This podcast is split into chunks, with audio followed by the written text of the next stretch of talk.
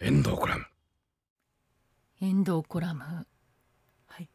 今日の分なんですけども、はい本当に怖い話しすぎ てもうこれはポッドキャストにアップできない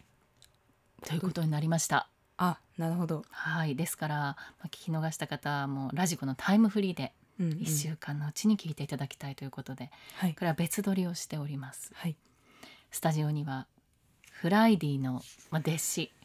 フライ AD フライエディミカが来ております。はいお疲れ様です。お疲れ様ですフライエディミカと申しますフライエディミカははい、本当に怖い体験をしたことがあるそうですね。そうなんですはいえっとこれは私がえっと小学生の時に体験した話なんですけど、はい。えっと小学3年生ぐらいの時に、うんえっと、掃除の時間にですねなんか多目的室みたいなところが掃除だったんですけど、はい。そのまあ掃除の時間に、まあ、黒板の方をねあのぼーっと見てたんですよ。はい。で黒板のあのチョークとか置いてある場所あるじゃないですか、はいはいそこになんかファイルがこう立てかけてあって、うんでその辺をまあぼーっと見てたんですねそしたらなんか急に白い手が両手両手でバッてバッてなんなんですかねこう出てきまして黒板の中から黒板からはいびっくりしてそのファイル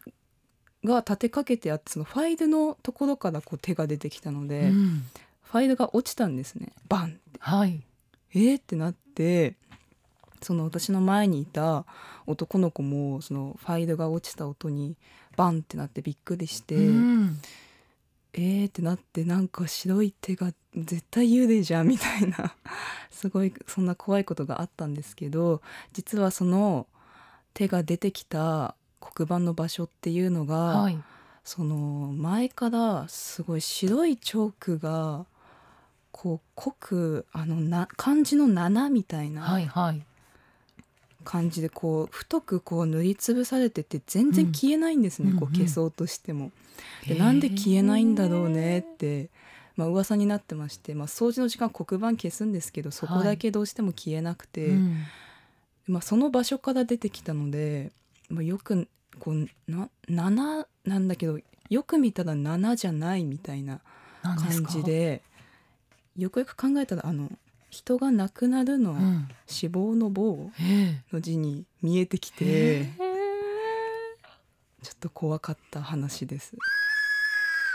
本当に見たの白い手だったの。本当に見たんですよ信じられないと思うんですけどだってファイルが落ちたんですからまあそうですよね。窓が開いてて風が吹いてたとかそういうことでもなくて。うん多分手を見てしまったので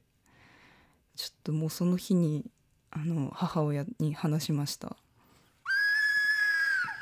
はいということで今日はフライエディミカの話を聞いていただきましたけども、そんなの私が講演会でおじさまに言われたことに比べたら全然怖くないですね そうですねはいぜひ変動コラムはラジコのタイムフリーで1週間聞けますのでそちらでお聞きください。フライエディミカでした。ありがとうございました